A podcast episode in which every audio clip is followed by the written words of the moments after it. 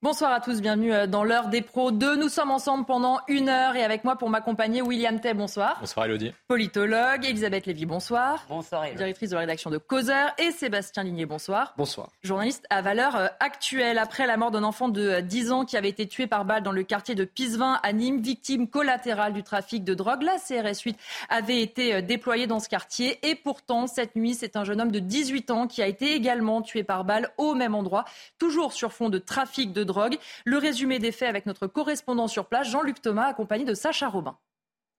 Depuis euh, ce matin, c'est la stupeur ici dans le quartier de Pissevin. Stupeur, le mot est faible, c'est même euh, des habitants qui sont euh, totalement terrorisés, qui ont peur parce qu'ils n'ont jamais vécu ça. Même si les trafics existent depuis des dizaines d'années, eh bien là, on a passer un palier, comme ils disent, et ils veulent être protégés. C'est pour ça euh, que euh, l'ensemble des patrouilles des policiers, que ce soit les policiers locaux ou euh, la CRS 8, eh bien, sont importantes. Mais évidemment, ça ne suffit pas. La preuve, hier soir, les policiers de la CRS 8 sont partis à 2 heures du matin.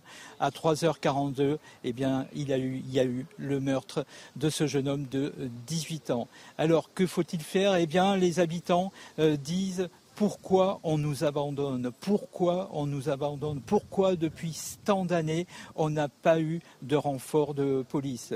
Il y a quelques années, on devait construire un commissariat, à la fois commissariat de police et également pour la police euh, municipale, eh bien, il n'y a rien. Et puis, évidemment, il y a tout le côté social, tout le côté urbanisme. Il n'y a plus de commerce dans ce quartier, si ce n'est euh, une pharmacie. Et là aussi, les habitants se sentent totalement abandonnés. Ce qui est sûr, c'est que les renforts de police vont faire beaucoup de bien dans le quartier, du moins si euh, ces renforts patrouillent de façon permanente. Sébastien Ligné, quand on entend ce récit de Jean-Luc Thomas, on entend. Alors la CRS 8 a été euh, déployée, comme d'habitude, à grand renfort évidemment de communication et d'annonce. Jusqu'à 2h du matin. Jusqu'à 2h du matin. Le ministre de l'Intérieur s'étant justifié en disant que normalement, c'est plutôt avant 2h du matin qu'il y a ce genre de problème. Malheureusement, les dealers ont été plus malins. Ils ont juste attendu qu'ils s'en aillent. Non, mais en fait, c'est ridicule parce que déjà, euh, les gens dans les quartiers disaient exactement euh, ce qui allait se passer. Mmh. C'est-à-dire qu'évidemment, que ce n'était pas la première fois lors du petit 10 ans et ce serait pas la dernière fois et ça se reproduirait deux jours plus tard, ça se reproduit.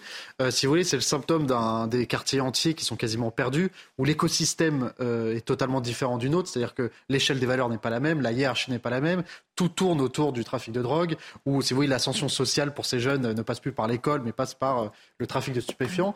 Et, donc, on est dans des quartiers qui sont quasiment perdus. Et face à une situation comme ça, au lieu d'avoir une, une, réflexion sociale où il faut tout repenser, pas simplement d'un point de vue sécuritaire, on est dans une surenchère euh, sécuritaire et où, où la, le, politique, si vous voulez, n'est que dans, la, dans, dans les annonces. C'est-à-dire que hier, c'était la CRS 8 qui, je rappelle, n'a qu'une mission euh, de maintien de l'ordre hein, à, la, à, la, base. Pas censé contre le euh, trafic de drogue. Qui n'est absolument pas là pour, pour lutter contre le trafic de drogue. là, aujourd'hui, c'est le raid, puisque finalement, la CRS 8 n'est pas assez, on envoie le raid. Est-ce que le raid va patrouiller toute la nuit ou s'arrêtera à 4 heures du matin On ne sait pas.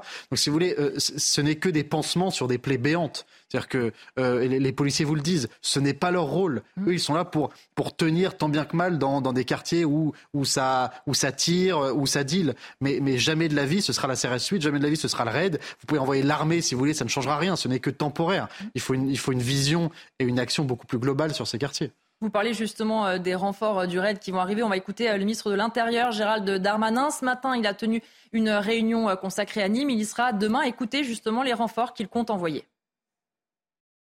Nous avons euh, cet après-midi, au moment où nous parlons, euh, à procéder à des interpellations.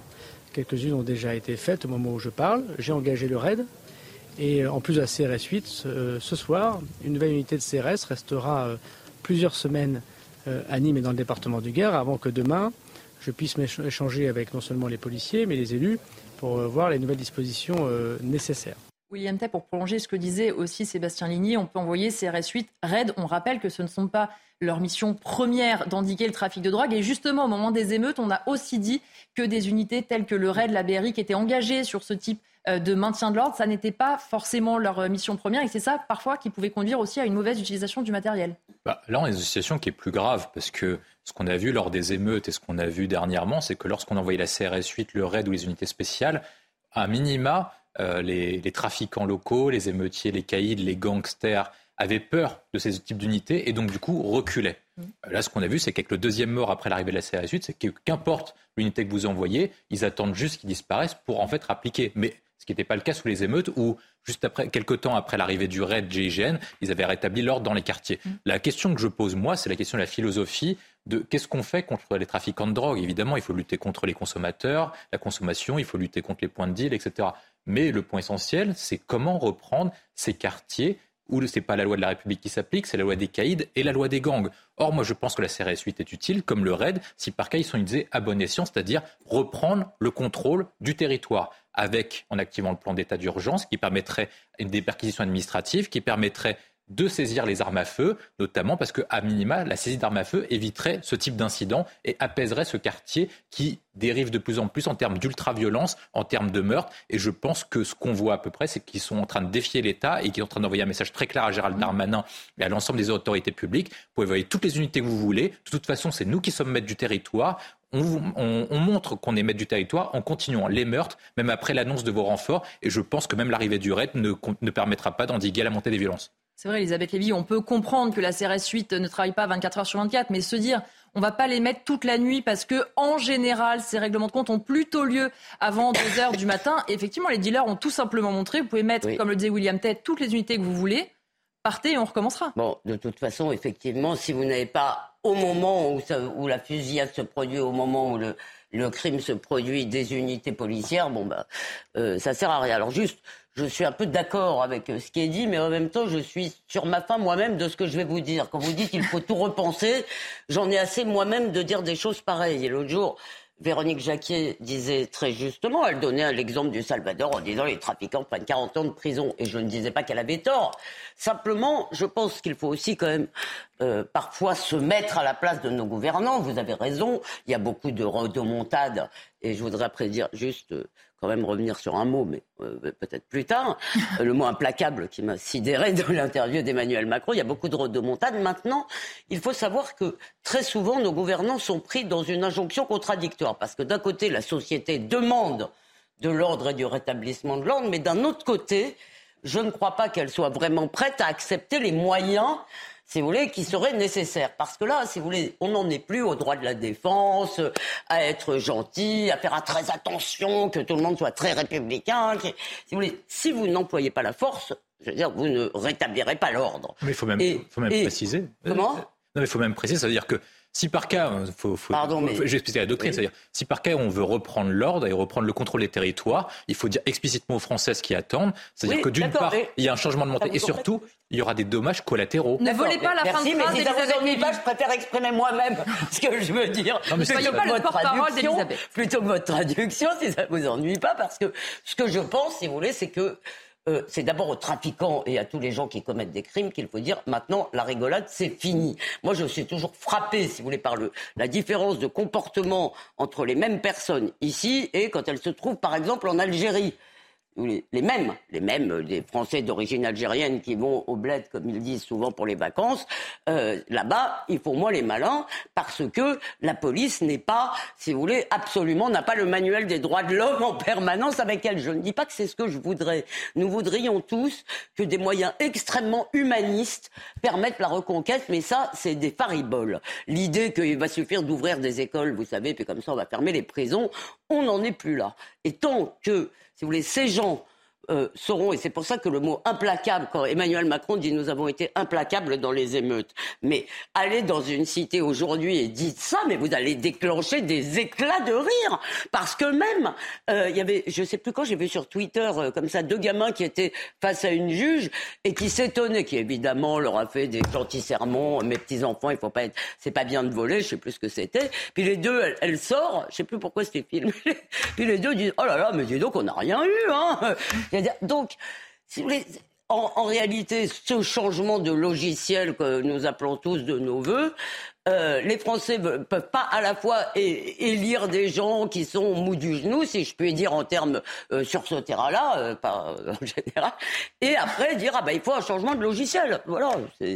On va écouter justement une habitante de la cité qui parle du jeune homme qui est décédé cette nuit. Écoutez ce qu'elle dit de lui ça date pas d'aujourd'hui qu'il y a des morts, que ça date pas d'aujourd'hui que ça vient tirer. Ça, fait un, moment. on a déjà perdu des personnes. Euh, on a déjà perdu plusieurs personnes qui, euh, qui n'en valaient pas la peine en fait. Moi je trouve que la personne qui est morte cette nuit-là, le, petit jeune que vous dites qui, qui est en train de dealer, qui est en train de travailler dans le réseau, ok certes, il est jeune, il est là, il fait son argent on va dire, mais il a rien à voir avec les les personnes au placé de ça. Lui, il est là, il est jeune, il fait son argent, c'est de l'argent facile. Ok, bon, c'est pas concevable. Moi, je trouve ça pas concevable. Je suis pas tout à fait d'accord avec ça. Mais bon, si la personne, elle, si le petit jeune est là, il est en train de faire son argent, il travaille, il n'a rien demandé. Il n'a pas demandé à se faire tuer, il n'a pas demandé à qu'on vienne tirer. C'est les plus haut placés qui devraient arranger ça. Sébastien Nini, elle dit euh, il euh, travaille, il participe au réseau, mais ça fait pas partie des grosses têtes du réseau, et pourtant ça participe. Mais comme les consommateurs, d'ailleurs Gérald Darmanin euh, l'a rappelé, parce que certes, s'en prendre au grand trafic en drogue, c'est une chose, mais toutes les petites mains aussi de ces réseaux et les consommateurs aussi, il faut être implacable pour reprendre un mot bah, bien Elisabeth. Non mais bon, bah, on est tous d'accord, il faut être implacable avec tout le monde, avec les criminels, les délinquants, avec tout le monde, on est implacable, très bien. Mais si vous voulez, ça fait 30 ans que la logique des gouvernements et de l'administration policière en tout cas des directions, pas des policiers, c'est de s'occuper de faire ce qu'on appelle la politique du, chiffre. C'est-à-dire que euh, pour plaire euh, à certains préfets, pour plaire à certaines politiques locales, on va on va demander aux policiers de pour nous, les médias, pour, les médias et on va demander à, prendre n'importe quel petit gramme par-ci par-là et s'occuper simplement des petits délinquants, euh, des euh, guetteurs en bas des cités qui ne seront jamais condamnés, qui n'ont jamais en prison, de s'occuper de récupérer 4-5 grammes par-ci par-là pour faire un joli chiffre et pour que le préfet soit content. Mais on ne s'occupe jamais du cœur des problèmes, si vous voulez. Euh, on l'a vu à Ajaccio quand il y a eu les, 100 kilos de, cannabis qui ont été récupérés. C'est une enquête qui, avait commencé en février, qui a, qui a demandé un travail à plein temps de plusieurs policiers, d'enquêteurs et de la police judiciaire. Ça, ça demande du temps, ça demande du travail de s'attaquer au cœur du réseau. On peut très bien. Ça euh, demande donc des impôts des Français aussi. Mais non, mais très bien. Mais je pense que. mais vous savez, mais, mais, les impôts, quand on sait dans quoi ça va, tout le monde est d'accord pour les payer. Si, si on, y avait des résultats concrets sur les cœurs des trafics, tout le monde serait d'accord. Le problème, c'est qu'il faut sortir de cette politique de se dire, finalement, Darmanin dit une phrase qui est quand même très différente de il faut s'attaquer aux consommateurs. Il dit, euh, à propos de Nîmes, euh, c'est aussi la faute des consommateurs. Mais enfin, excusez-moi, mais les consommateurs, très bien, on peut les condamner. Il y a encore eu un durcissement de la, de la législation sur les consommateurs. Ah très bien. Mais euh, quand est-ce qu'on s'attaque au cœur des trafics? Et là, c'est beaucoup plus dur parce que ça dépasse le cadre de la simple petite annonce politicienne. C'est plus, euh, on prend une photo avec 5 grammes de résine de cannabis et on dit, regardez, on a fait un travail. non, là, ça demande de l'enquête. Ça demande à ce que les policiers, on leur laisse faire leur travail, qu'on les décharge du travail administratif, qu'on leur décharge de la pression mentale et qu'on leur laisse faire leur travail. Mais ça, ça demande un changement total, je suis désolé, de système policier. Non, mais j'ai pas dit pas un changement. Je dis juste que effectivement, on, peut redire la même chose qu'il faudrait, et on voit bien qu'il ne vient pas. Donc ah bah on essaye de réfléchir dans la situation aussi où on est. Non, moi je voudrais quand même euh, euh, faire une petite remarque sur cette affaire de consommateur, parce que, alors, premièrement, je n'approuve pas évidemment euh, la consommation de drogue, mais je vois avec des lois très répressives, on est les champions du monde pour le cannabis et que ça ne cesse d'augmenter. Donc il y a un moment, il faut quand même se poser euh, des questions et, et quand même regarder ce qui se passe. Je crois qu'aucun pays même les plus totalitaires, même ceux où on enfermait, on tuait les trafiquants, les, les consommateurs, tout ce que vous voulez, n'a réussi à endiguer la consommation de drogue parce qu'elle répond semble-t-il, à un besoin, ou en tous les cas à une demande de l'être humain, de quelque chose qui adoucisse la réalité. Je vous rappelle que euh, la prohibition, euh, de même pour l'alcool, a totalement échoué. Alors, je, n'ai pas de solution à ce problème, mais euh, il me semble qu'aujourd'hui, ce qui met en péril la sécurité, ce sont, et ça, vous avez des tas de documents, de tas d'institutions, notamment européennes, qui ont travaillé sur le sujet, ce sont les cartels, des cartels internationaux. Donc, d'abord, c'est c'est une lutte qui doit se mener à l'échelle internationale et qu'on n'est pas prêt de remporter en réalité. La lutte entre les États, c'est pas que la France, hein, la lutte entre les États et les ah, ah. cartels de drogue, c'est une chose de longue haleine. On va changer euh, de sujet. On va parler d'un autre. Dommage, William n'était pas d'accord. Hein. Oui, mais malheureusement, il faut qu'on avance un petit peu parce que nous avons beaucoup de sujets. Un, individu pardon, et sa famille ont été expulsés de leur euh, logement à Deuil-la-Barre en région parisienne après avoir pillé lors des émeutes liées à la mort de Naël. C'est une annonce qui a été faite sur Twitter par la préfecture du Val d'Oise. Et donc, l'ensemble des occupants de l'appartement ont dû quitter les lieux hier. Regardez ce reportage signé euh, Marine Sabourin et Léo Marcheguet. Ce jeune et sa famille quittent définitivement leur logement social de Deuil-la-Barre hier après-midi, le tout sous le regard d'agents des polices nationales et municipales. Le 4 juillet dernier, cet individu a été condamné à 12 mois d'emprisonnement pour avoir pillé plusieurs commerces de cette ville du Val d'Oise lors des émeutes liées à la mort de Naël. Ce magasin alimentaire avait été attaqué dans la nuit du 29 au 30 juin, tout comme la boutique d'un opticien où plusieurs centaines de paires avaient été volées. Tous ont été jugés en comparution immédiate au tribunal correctionnel de Pontoise selon nos confrères du Parisien. Cette décision est jugée satisfaisante par les habitants. Ce monsieur, ben, il a fait une grosse bêtise, il doit quand même payer euh, parce que le, pauvre opticien, lui, il y est pour rien et puis il subit et puis il va avoir des problèmes. Donc pourquoi pas lui après tout hein. Et puis il n'a pas à faire ça, c'est tout. Celui qui casse euh, doit payer. Moi, je trouve que c'est tout à fait normal que ce gars-là soit expulsé et compagnie. Pour moi, il n'y a pas d'autre alternative. Depuis 2018, un partenariat a été instauré entre la préfecture du Val d'Oise et les bailleurs sociaux du département pour faire face aux incivilités dans les quartiers. William que c'est euh, le genre d'exemple qu'on devrait voir euh, plus souvent La justice passe et on montre aussi à ces délinquants que leur quotidien va changer, par exemple en euh, leur demandant de quitter leur logement. Il y a des vraies conséquences sur leur vie de tous les jours. Oui, je pense que c'est un bon principe. On a parlé du principe de pollueur-payeur, on va parler du principe de euh, casseur. Casseur, casseur, casseur, payeur, tout à fait. Et il faut que la peine ait du sens, il faut que la peine soit effective. C'est-à-dire que lorsque vous commettez un acte, il faut qu'il y ait une conséquence à votre acte. Or, en France, on vit sous le principe de responsabilité. Lorsque vous n'êtes pas bon, vous n'avez pas de sanction. Lorsque vous cassez, vous n'êtes pas condamné. Lorsque vous violez, vous n'allez pas en prison. Et je pense que ça a renversé le système en se disant, et ça a encouragé la montée de la délinquance, la montée de l'ultraviolence et de la barbarisation. Une fois que vous renversez le système et que le moindre acte arrive à une condamnation, même une peine qui est mineure, et eh ben vous rétablissez le sens de la peine et vous redonnez du sens et de l'effectivité à la peine qui permet de distinguer le bien et le mal. Selon Beccaria, le principe de la justice, c'est de donner un sens pour la société. Vous rendez la justice au nom du peuple français, au-delà de la victime en question. Et vous montrez à la personne que vous avez combattu la France. Donc, dans le cas en question, si par cas vous avez combattu la France, vous avez causé un dommage à la France, il est normal que vous ne bénéficiez pas de la solidarité nationale, parce que la justice se rend au peuple français, donc vous avez causé un dommage au peuple français, donc il est normal que le peuple français ne soit pas solidaire avec vous en vous accordant et en vous donnant un, logement social. Une fois que vous mettez ce type de principe, on peut l'étendre à différents points. Est-ce que des personnes qui sont condamnées et qui ont conduit des actes dommageables à la France peuvent bénéficier de droits sociaux, de la solidarité nationale, de logements sociaux, se pose cette véritable question. Et je pense qu'il faut frapper fort pour redonner de la sens à la peine. Et là, on donne euh, un cas concret, mais il y a 29 procédures de ce type euh, dans le département après les émeutes. Alors, euh, très bien, félicitons le Val d'Oise. C'est le Val d'Oise, hein, c'est bien Tout à fait. Félicitons le, le, préfet du Val d'Oise qui n'a pas eu la main qui tremble. Moi, ce qui me frappe tout de même, c'est que si on nous montre euh, cette affaire, si, si on a, nous avons envoyé une équipe pour faire un reportage, c'est bien parce qu'elle est exceptionnelle. Si, vous voulez. Il ah y a bah, si on avait tous les jours, on n'y serait pas. mais il y a eu, voilà. Et, et si je suis d'accord avec ce que vient de dire William, il devrait y en avoir tous les jours sur divers domaines. Or, on nous le montre. Pourquoi? Et là, je suis quand même frappé. Emmanuel Macron dit il y a eu quelques milliers d'émeutiers, j'imagine qu'on y reviendra. Euh, Pierre Brochant disait, lui, alors peut-être Pierre Brochant exagère, 100 à 200 000, ce qui, on ne sait pas. La mais enfin, même 30 euh, personnes expulsées et quelques centaines de condamnations, si vous voulez, je n'appelle pas ça une réponse pénale effective sûre. Voilà. Donc, ni implacable. Ni implacable. Non, mais euh, implacable. Ne me, ne me cherchez pas sur implacable. Hein. Je trouve ça vraiment dingue de dire ça, euh, si vous voulez, parce qu'on est l'inverse de l'implacable en fait. Et donc, oui, c'est un exemple pas seulement à suivre, à multiplier. Ça devrait être quasiment mécanique. Vous avez semé le bazar, mais que ce soit même, on vous a chopé en train d'enquiquiner des gens en bas de votre immeuble un soir, deux soirs, trois soirs. Au revoir. Et, et particulièrement les HLM.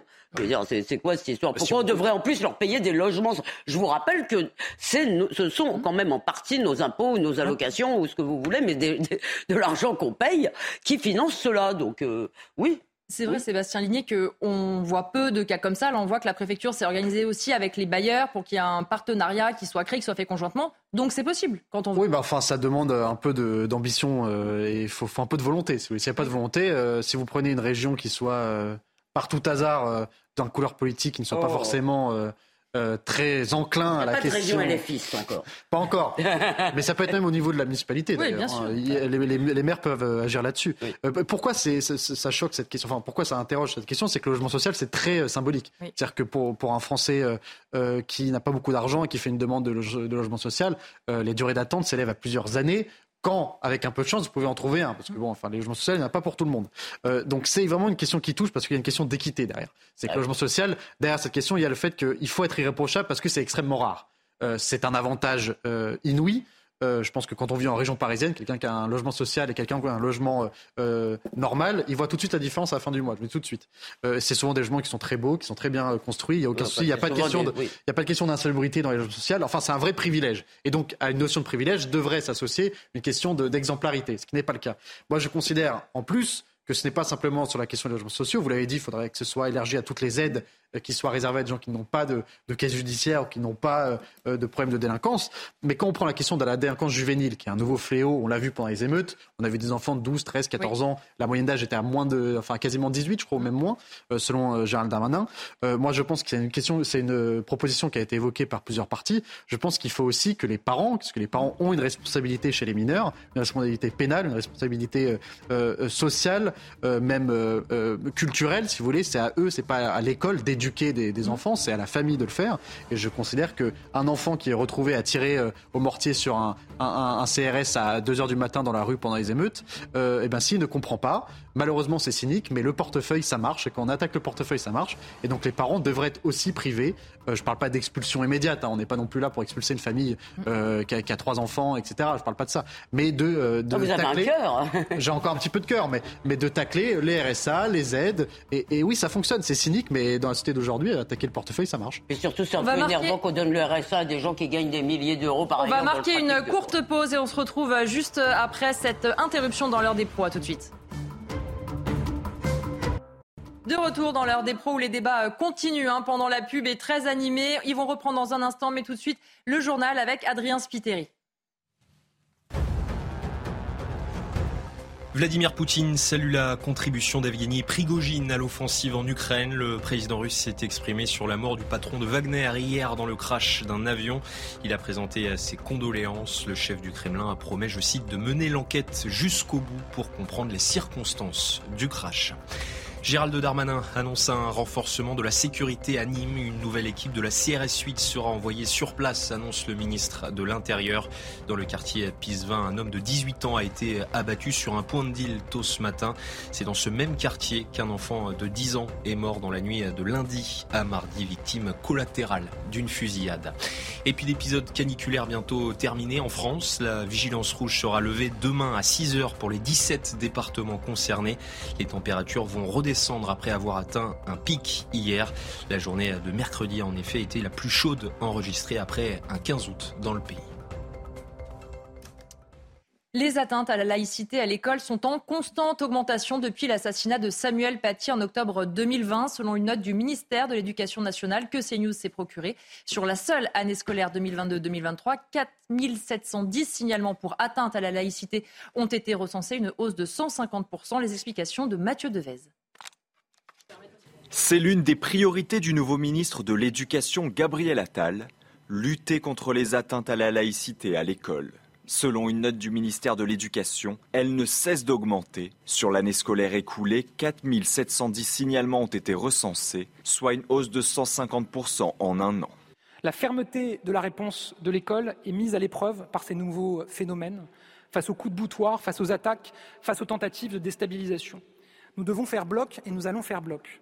Ces derniers mois, nous le savons, les tenues religieuses comme les abayas ont fait leur apparition dans certains établissements. Parfois, ça fait même plusieurs années que c'est le cas.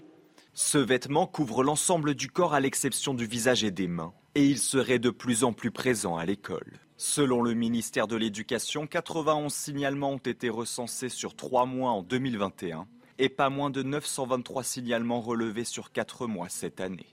150 établissements seraient touchés par ces atteintes à la laïcité.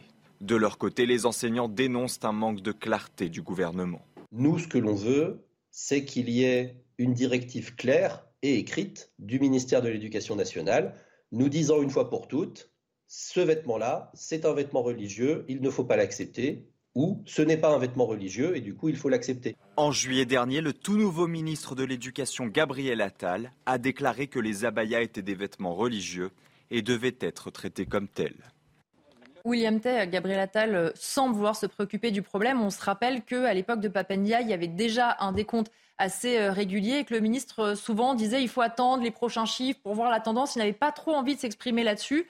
Là, on a l'impression, en tout cas, qu'il veut prendre ce problème au sérieux et ne pas mettre la poussière sous le tapis. Oui, Gabriel Attal a compris comment devenir un grand ministre de l'Éducation nationale, c'est faire exactement l'inverse du plus nul de l'histoire, c'est-à-dire Papendiaï. C'était une balle perdue. Euh, il fait partie des trois grands déconstructeurs d'éducation nationale avec Najat Vallaud-Belkacem et Vincent Payon.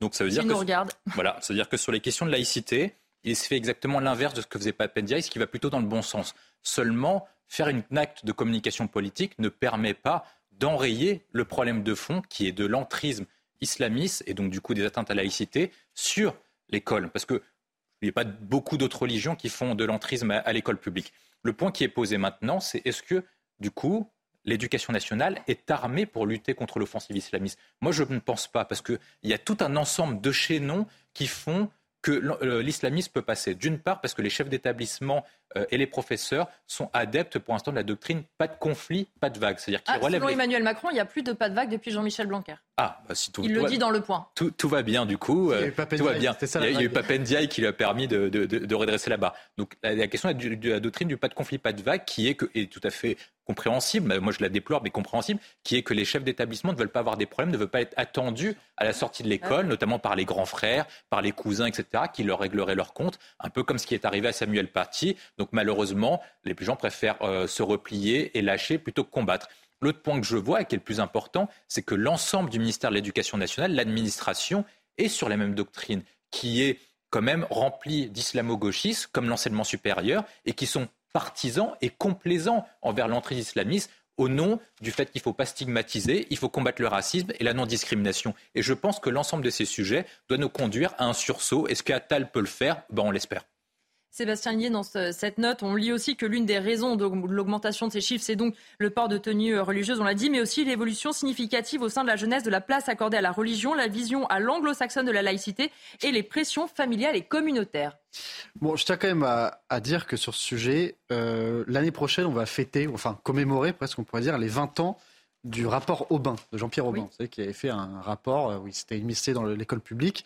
Et vous regardez, il y a 20 ans, ce rapport et les conclusions qu'il en fait, c'est exactement. Il disait déjà à l'époque, c'était beaucoup plus minime, mais l'entrisme religieux, euh, l'impact de plus en plus important de la famille, euh, les, les, demandes de tenue de plus en plus exigeantes, les problèmes avec le ramadan à la cantine. Il y a 20 ans, il disait exactement ce qui allait se passer. Ça fait 20 ans qu'on a eu des gouvernements de droite, de gauche. Il n'y en a pas un qui a une réponse efficace sur un rapport, euh, somme toute classique, et qui en plus était évoqué bien avant par d'autres euh, académiciens. Euh, il y a un vrai sujet aujourd'hui et qui a vraiment évolué depuis quelques années, je l'ai remarqué moi sur les différentes applications et réseaux sociaux, cet entrisme religieux, il est, chez les plus jeunes, il est de plus en plus prononcé parce que j'ai découvert ça, il y a des influenceurs maintenant, ah musulmans, hein euh, des TikTokers. Des TikTokers avec plusieurs dizaines, centaines de milliers. Je ne connaissais pas du tout. Des, plusieurs centaines de milliers d'abonnés qui vont vous expliquer, qui vont faire du, prosélytisme euh, religieux, mais absolu. Qui vont vous vanter le mérite euh, de la baya, mmh. qui, connaissent très bien les codes juridiques, qui vont vous expliquer. Mais vous savez, et c'est le cas hein, pour l'instant, vous savez, le, la baya n'est pas considérée comme un port religieux. Vous avez le droit de le mettre. Ils ne pourront pas vous laisser, mmh. ne, pas vous laisser à l'entrée. Et si c'est le cas, vous pourrez crier au racisme et, et, et de ce que vous disiez, impliquer les grands frères, la famille, etc donc la pression communautaire.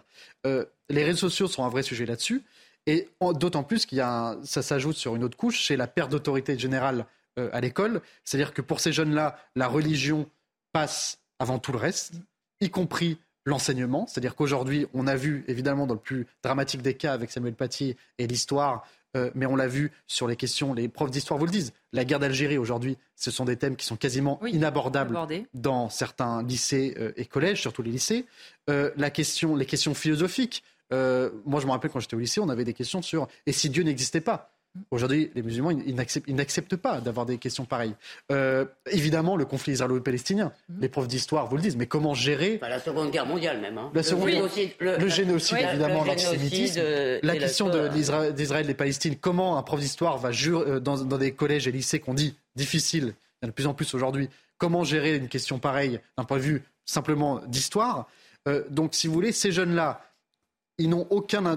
Pour eux, la religion est au-dessus de tout. Donc la parole du prof d'histoire ne vaut absolument rien. La parole du directeur ne vaut absolument rien. Ils sont aussi malheureusement parfois euh, aidés par des surveillants des directions qui, avec le pas de, le, pas de vague, les laissent couler.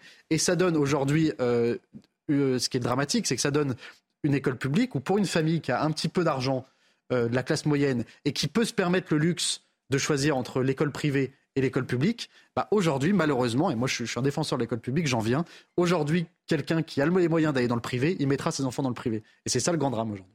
Elisabeth Lévy. Alors avant de parler de la laïcité, moi je voudrais citer une phrase d'Emmanuel Macron dans l'interview. Ah. Non mais qui m'a quand même. Ah ça me rassure, c'est pour ça que vous lisiez l'interview. J'ai cru que vous essayé avec nous. les passages sur la laïcité, mais je l'ai pas retrouvé. Mais il y a une phrase que je voulais vous citer, et celle-là je l'ai en tête. C'est il a parlé de sa merveilleuse expérimentation de l'école flexible.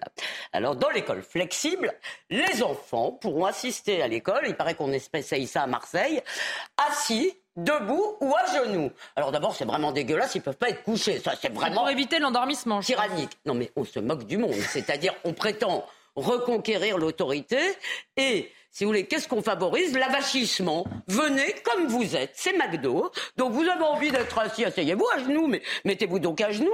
Et puis, pourquoi je vous dis qu'on ne s'arrêtera pas là Pourquoi des enfants ne se mettraient pas allongés On écoute très bien allongés.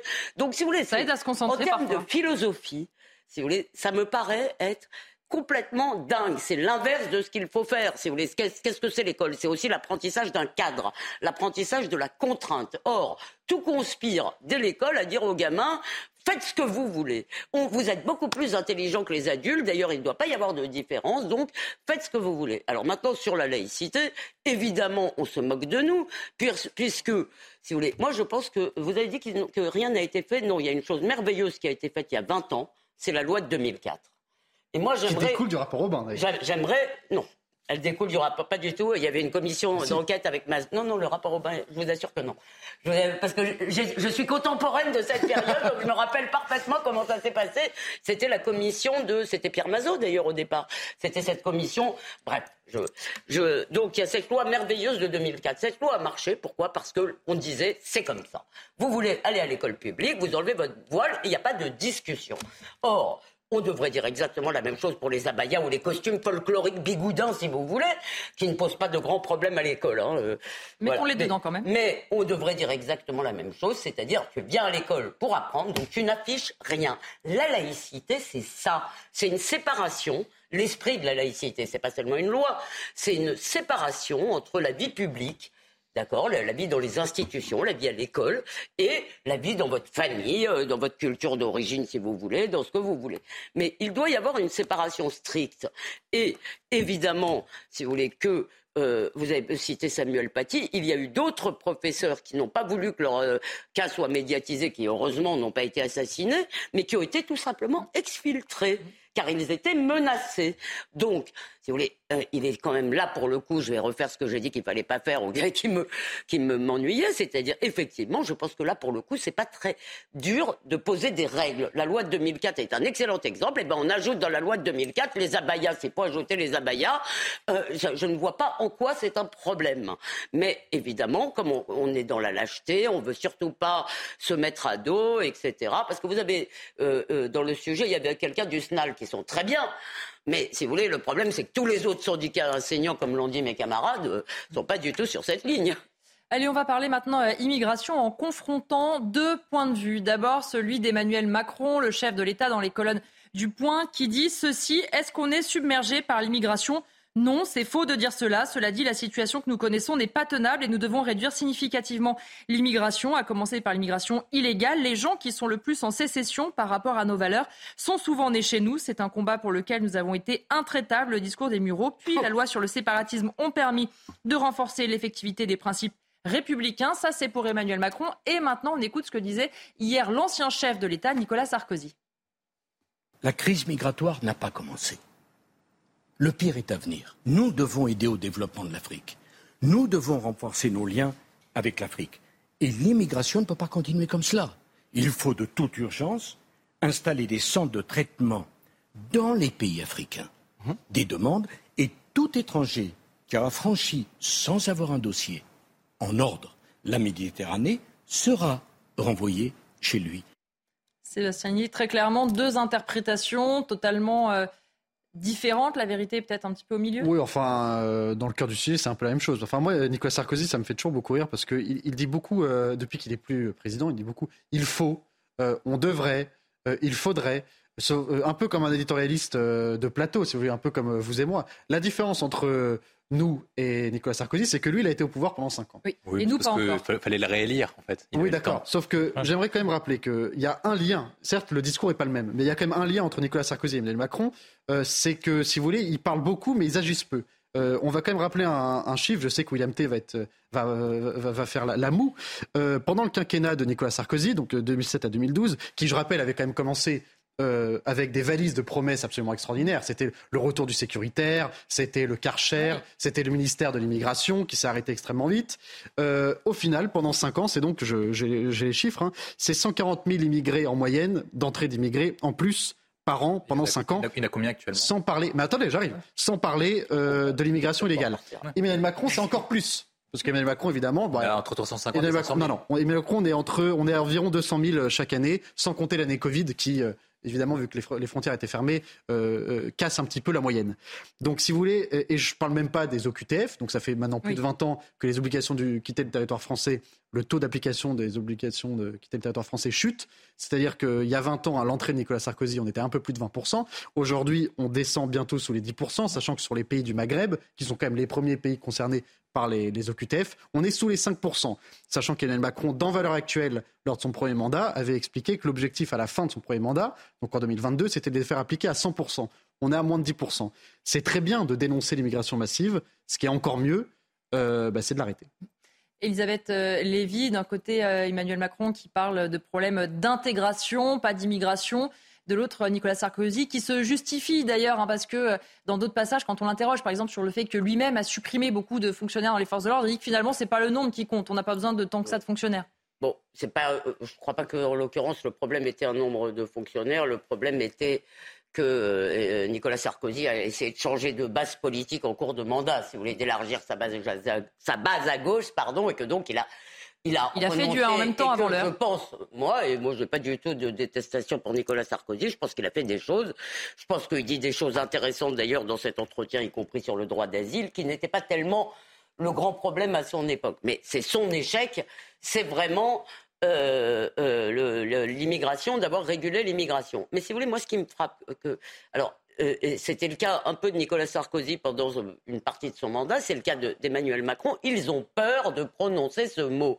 Ces gens ont plus peur euh, euh, du jugement de France Inter que de celui des Français. C'est l'impression qu'on a parfois. Non mais c'est vrai, parce que les Français veulent massivement un arrêt de l'immigration. Il est, il est bien entendu que si des gens qui ne partagent pas nos valeurs sont nés en masse sur le sol de France, ça a quelque chose à voir avec la politique migratoire. Ils sont pas arrivés, si vous voulez, leur famille n'était pas là pendant les croisades, la mienne non plus, hein, d'ailleurs. Donc c'est évidemment une conséquence de la politique migratoire. Donc si on ne veut pas aggraver ces conséquences, ça veut dire qu'il faut arrêter l'immigration. C'est des sophismes de nous expliquer que ça n'a rien à voir avec l'immigration. Mais je vais trahir un petit secret. C'est Robert Ménard me donne une interview dans le prochain numéro. il raconte d'ailleurs qu'après les émeutes, il a été invité avec d'autres élus à l'Élysée.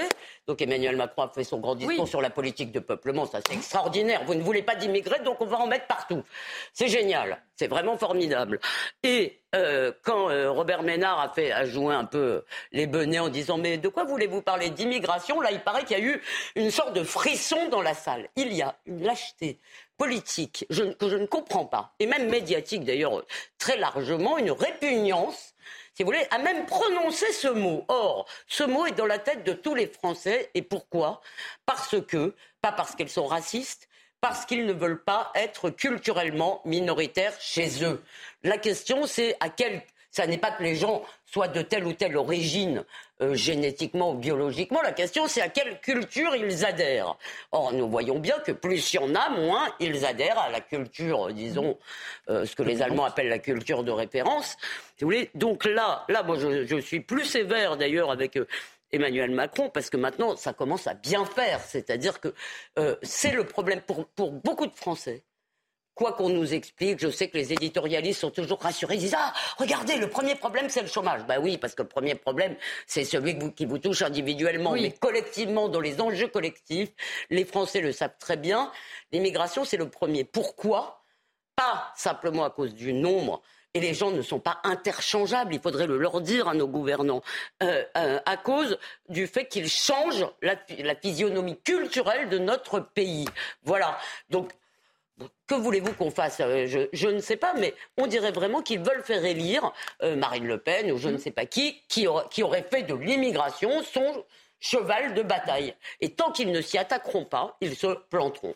William Tay. Bah, moi, déjà, je vais défendre Nicolas Sarkozy ah. parce qu'il y a des inepties qui ont été racontées, mais je, vais, je vais revenir dessus assez rapidement. Sous Nicolas Sarkozy, il y avait entre 150 000 et 200 000 personnes qui venaient légalement en France. Soit Emmanuel Macron, le chiffre de 2022, c'est 320 000. Donc, c'est-à-dire qu'on a quasiment doublé. on a quasiment doublé. Au pire. Ensuite, après, non, mais attends, on va, on, bah, quand même va poursuivre. On va poursuivre. L'autre point, c'est la comparaison, c'est vous avez une vague d'immigration qui était sans précédent à l'époque de Nicolas Sarkozy pour différentes raisons. La question, c'est est-ce que Nicolas Sarkozy a fait mieux que ses prédécesseurs et ses successeurs? La réponse montre que Sarkozy a fait mieux que ses prédécesseurs, notamment Jacques Chirac et Lionel Jospin, et a fait mieux que ses successeurs. Ça, c'est le premier point. Le deuxième point, c'est que comparé à d'autres pays, l'Allemagne et le Royaume-Uni enregistre entre 500 000 immigrés et un million par an. Notamment le Royaume-Uni en 2022. après, le Brexit, fait bien, après le Brexit, on est quand même à 1,2 million d'immigrés alors que les frontières sont fermées et qu'ils ont pris le contrôle du territoire. Donc ça veut dire que ça montre, non mais ça veut dire que ça montre que le contrôle des frontières et la reprise en main des frontières demandent une réponse qui est non seulement française mais également européenne et globale. C'est pas uniquement la question des Britanniques. Les Britanniques sont une île et malgré tout il y a des millions de personnes qui viennent.